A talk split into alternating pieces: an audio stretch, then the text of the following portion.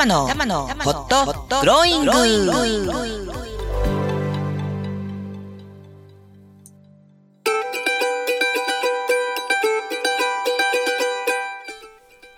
皆様今日も明るく楽しく元気よくこの時間をお迎えでいらっしゃいますか？今週もホットグローイングの時間がやってまいりました。パーソナリティの橋本玉木たまちゃんです。さあ今週も元気にスタートしてまいりましょうこの番組ホットグローイングは人生を思うがまんまに生きていくための転ばぬ先の杖として心が元気になったり意欲が湧いてきたり時に心が熱くホットに時に心がホッとするようなそんなちょっとしたヒントや情報トークを提供する番組です。今日は、まあ、9月18日もう早いですね。9月も折り返しちゃいました。ようやく暑さが少し紛れて秋らしい風を感じる日が出てきましたが同時に台風のね心配なんていうのも出てきていてまあなんとも忙しい昨今でございますけれども105回目の一人語りとなります。テーマはですね、まあ、前回自助共助公助というのをお話しさせていただいたんですが組織における。ここのちょっと補足と同時に、えー、そこからちょっとそここ最近で前々回かなもう少しあのインタビューの延長で語らせてはいただいたんですがほんのちょこっとしか語れなかったので人材育成で必要なことというテーマで今日は一人語ってみようと考えております。実はあの私の自宅の横はまあ学校がございまして校庭が丸見えなんですね。えそこでの部活なんかを時々あの見ているとまさに育成だなって思う風景がございまして、まあ、そんなところに刺激されるなんていうのもあるんだけれども、うん、まあ今日はその人材育成ということを改めて取り上げてまいります。えそしてまたいつものことではございますけれども、え今日も自宅スタジオから、えお届けしておりますので、え、生活雑音等々のアクシデントが起こるかもしれません今日もまた隣には夢がおりますその点は平にお許しいただき今日も30分間最後までお付き合いください。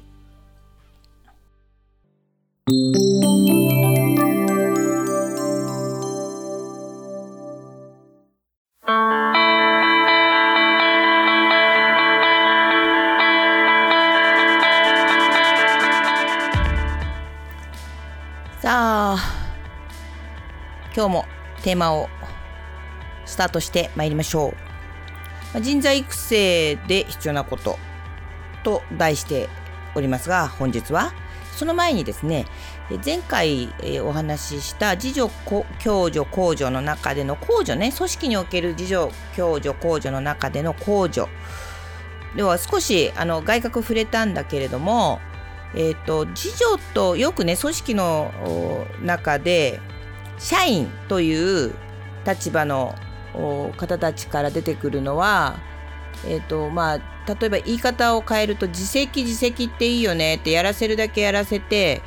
えー、その自分たちは努力しないみたいなことをねあの受け身の立場依存的な立場でそういう関係が成り立ってると声高らかにそこがすごく不満のあのるつぼになってしまうなんてことが起こり得るんですけれどもでですから、え会社、まあ、会社だけではないけれども、まあ、組織が人と共に働いて何かをなそうとするときに絶対的な控除は必要なんですよ。これはもう絶対であってそれがまさに社会責任であってでだけれどもそこに依存させてしまうような構造はダメよねっていうことなんですよね。で同時に依存してしまう個人の課題があるとしたらそこはやっぱりあの健全にしていかないといけないし、えーとえー、喜んでそこで事情を発揮しようという組織で働いてもらうことが、えー、何よりも双方の幸せであってお前が働きたいって言ったんだろうっていうふうに組織が言ってしまったらこれアウトだし同時にあんたが働いてくれって言ったんだよね。だったら控除よこせよみたいなのもアウトよねと。だから双方が喜んで手を握れる状態を作る。え同時にそのための控除は当たり前に必要ですよと。それこそが、え組織が存在することの責任であり、え、それこそが組織その組織の組織たるゆえんを発揮できるところでもあるので、えー、決してあの控除の割合が少なければいいとかそういう話ではないということですね。だからあの前回も言いましたけれどもバランスが必要よねっていう。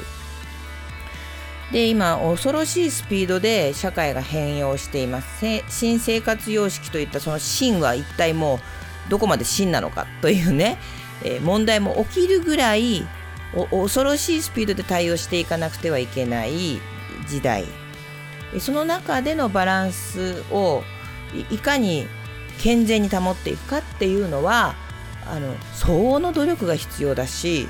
えーと、当たり前が通用しないと言ったらいいんでしょうかね今。本当に早い。変化が。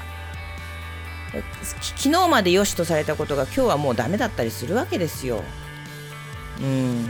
ちょっと話ずれますけどね。本来であればこの目前に迫っている4連休はキャンプの歴史始まって以来の秋キャンプをやる予定でした。春？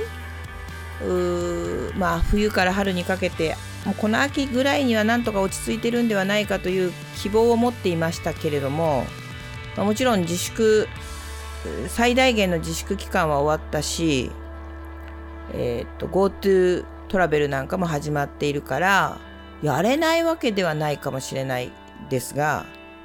やはり子どもの安心安全ご家庭の安心安全命の安心安全ということを分母にしてしまえば前「えいや!」でできたことがちょっと前までは当たり前にできたことができない。そうなんです。なので本当に残念だけれども今年は見送りました。うん。これ苦渋の本当に決断でワンデーでやろうかなとも思いましたけれどもうん現時点では時期尚早であるという結論に至った。これも常識の変化です。新たな常識の中で我々がやらなきゃいけないのはやっぱり命を担保していくということだからだからといって何でもかんでも恐れてはいられない。学校なんかはそんなこと言ったら何もできない。全部オンラインになっちゃう。それじゃあ人が萎えてしまう。だからいかにそのアナログでもやっていくかっていう努力はあのしていかなきゃいけないしなんですよ。同時にあこれ言い訳ではなくて我々みたいな NPO 一民間団体がそのリスクを超えて何ができるかっていうともちろん判断の差はあると思いますが東京という地のりもある中でやはり考えなきゃいけないことはある。そして優先することは何かという、まあ、ままさにそこに主義主張が出てくるわけだけれども、うん、まあちょっと話がずれました。戻します、えー、これぐらい常識が通用しなくなる事態が発生する。それでもそこに対応していかなくては社会生活が営めないし経済は滞ってしまう。だから、えー、バランスが必要だと言っているわけで控除だけでは成り立たない。自助そもそもが自助と自助が発揮されそこに共助が生きそれを後押しできる控除が必要でこれはもう組織も全く一緒だという話でした。はい、ですからあのどこか一方のがという話ではなくてそのバランスをその時の必要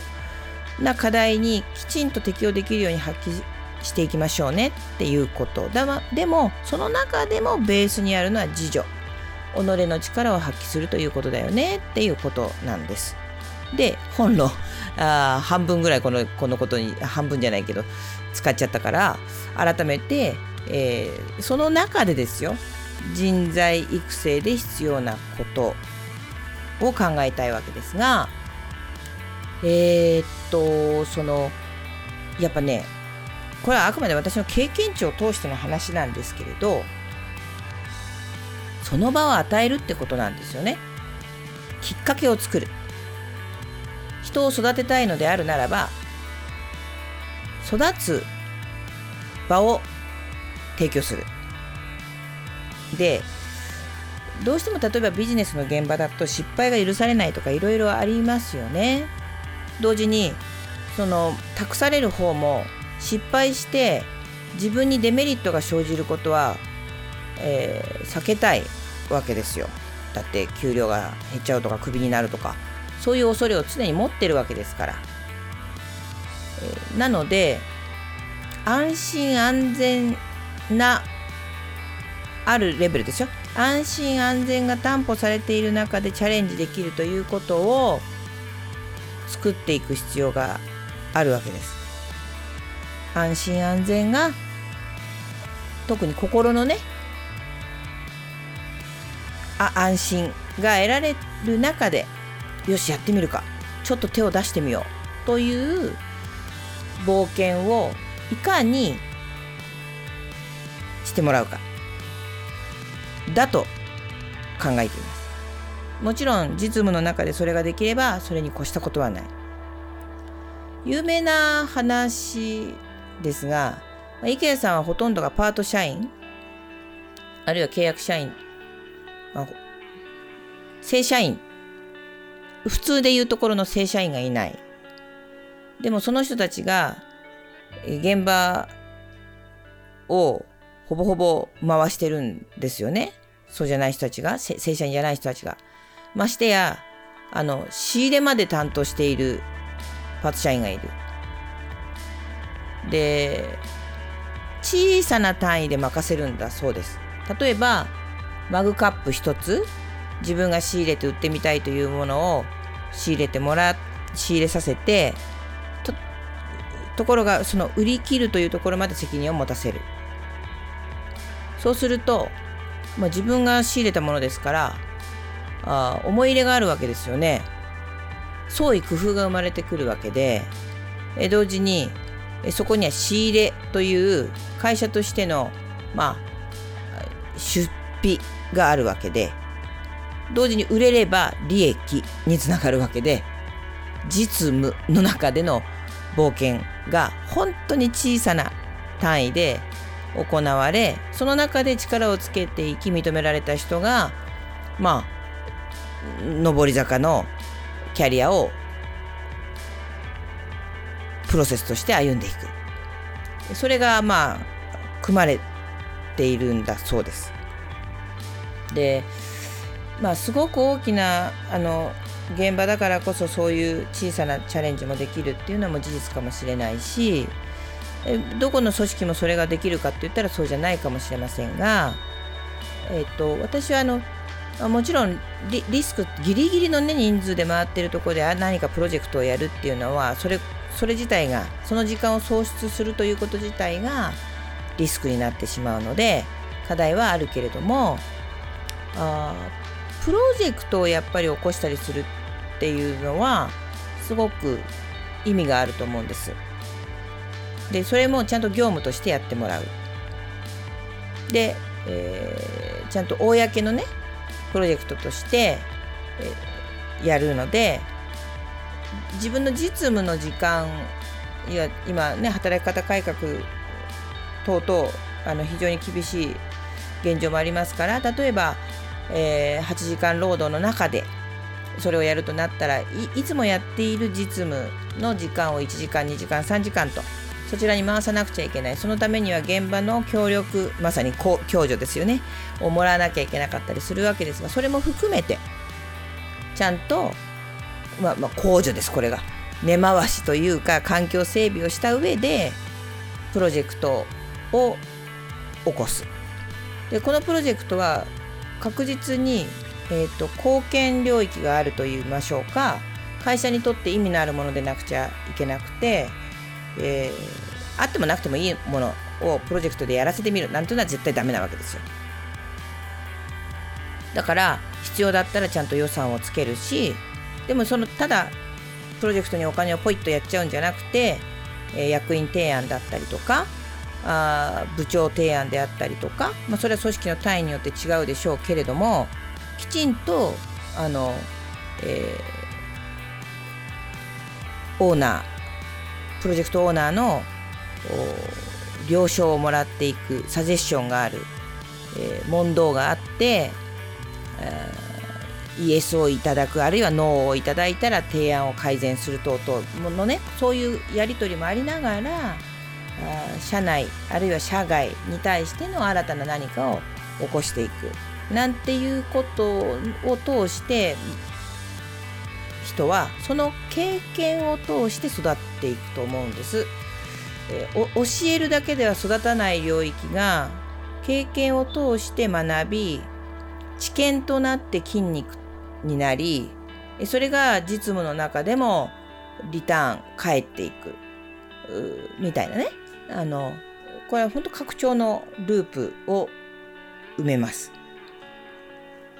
でまさに前々え？前々回前々前回かな？あの株式会社竹谷さん、えー、御徒町のディスカウントストアの中で起きたスマイルキャンペーン、えー、これは創発プロジェクトという若手に任された、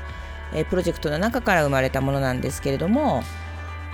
そのメンバーの成長っぷりっていうのを拝見していてやっぱりそうだよねっていうふうに私が、まあ、意を得たりというふうに強く確信をしたことなので今日取り上げたんですけれど改めて取り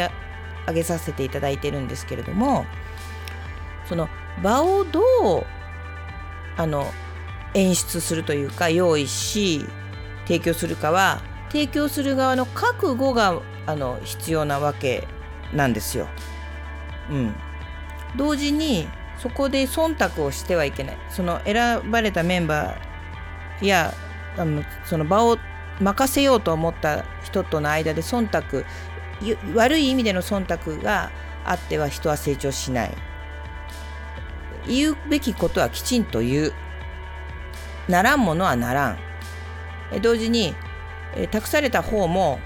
え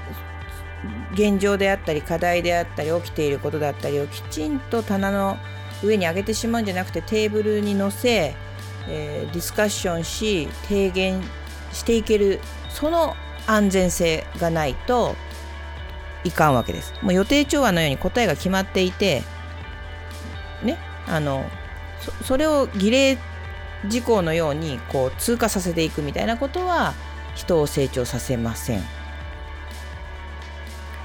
でこれってやっぱりその 毎回育児が出てきちゃいますけど育児と一緒だよねってやっぱり思うわけであの某番某民放さんでね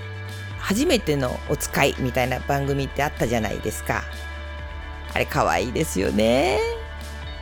うん。あれってまさに人材育成じゃないですか。事故に遭うかもしれない間違っちゃうかもしれないお金を落とすかもしれないというリスクそれをもうドキドキハラハラしながらでも手を出さないように必死に見守る。あのプロセスで帰ってきてわーっと泣いたりねもう得意満面で帰ってきたりみたいな。あの経験って子どもの成長にもうなくてはないものですよね。そして親があの無条件に喜んでくれる拍手を送ってくれる。あるいはあの大丈夫だよってあのなんつうの？だ抱きしめてくれて失敗してもあ失敗してもいいんだよしまた頑張ろうって思うようなそこが愛にあふれていて。でここああれを初めてのお使いをいかに組織の中でやるかではないかと思うんですよ。でそれは規模はその海外まで旅行させるのか？あこれは例えですよ。えどうするのかはその規模あ組織のが何をやっているかと大きさや時期年代によって違うと思いますがうん、かにあの初めてのお使いを組織の中できちんと定期的に起こしていくか。で同時に正当な評価適正な評価をきちんとしていくか。でここでね気をつけたいのはあのえー、報奨制度というか制度までなってなくてもいいんだけども承認ですね。そのプロジェクトの中で起きたプラスもマイナスもどう認めていくのかっていうことまでをデザインしておかなくてはいけないなと今回私もすごく感じてるんですけれどもえっと認めてあげたい時にそのと、え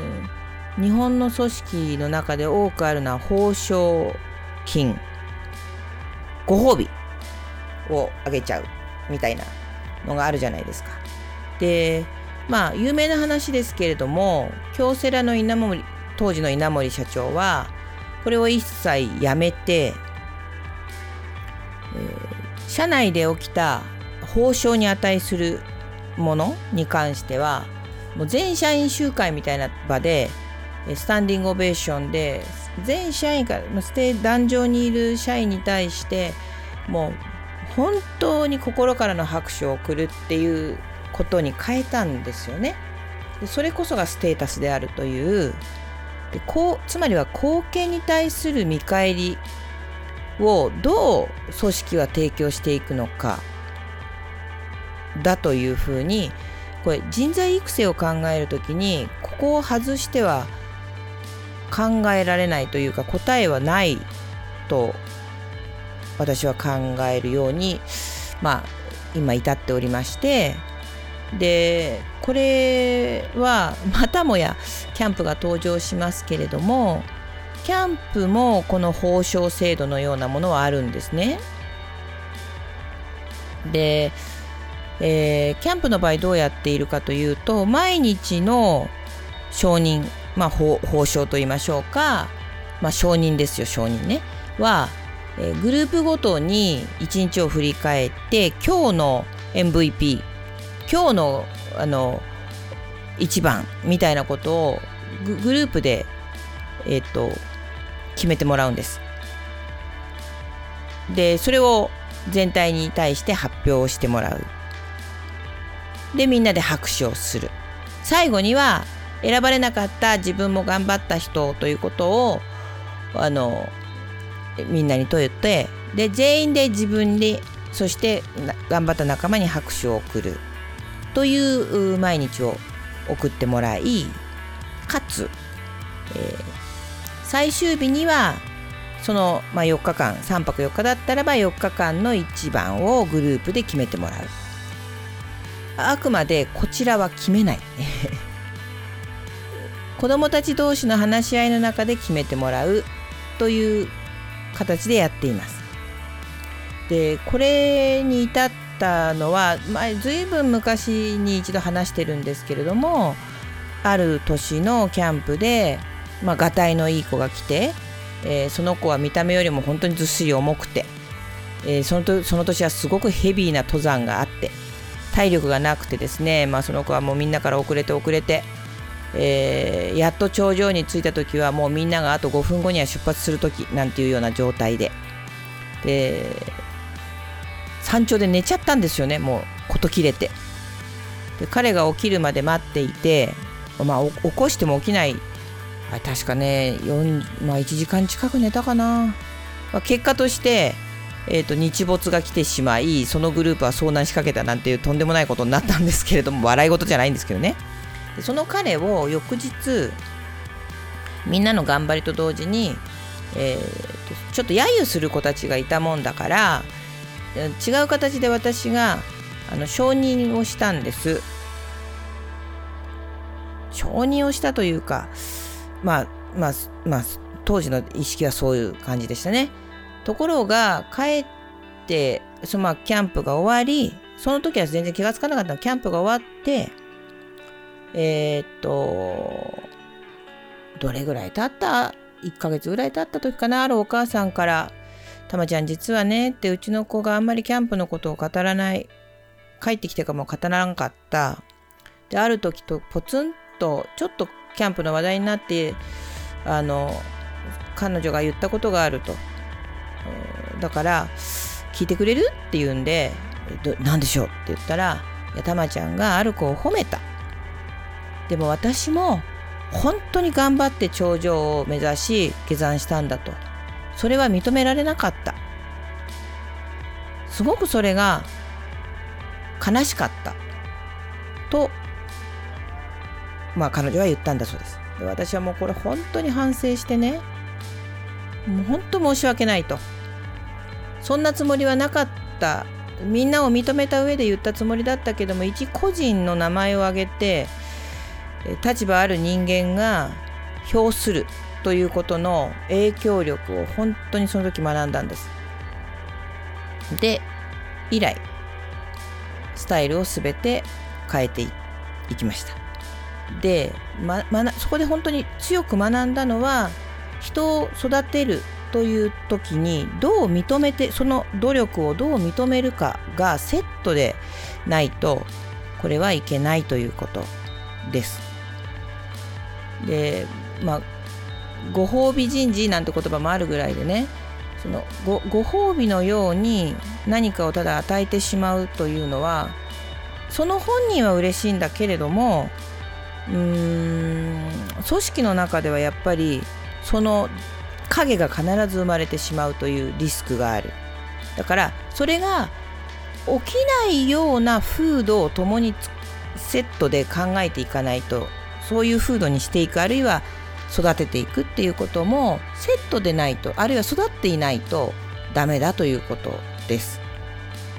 人を育てるっていうためにはその場を与え覚悟を持って任せるということが必須。同時にそれそのそこで起きた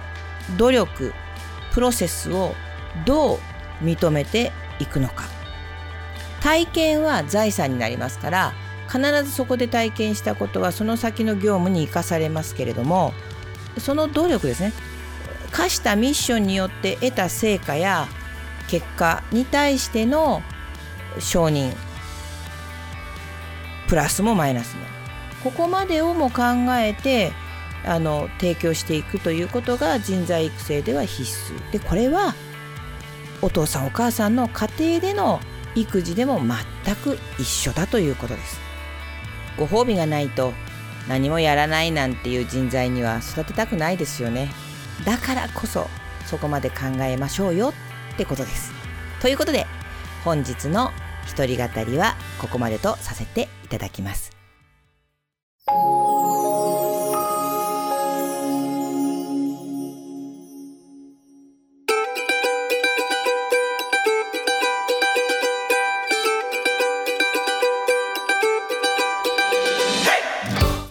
いや今日もあっという間でございました。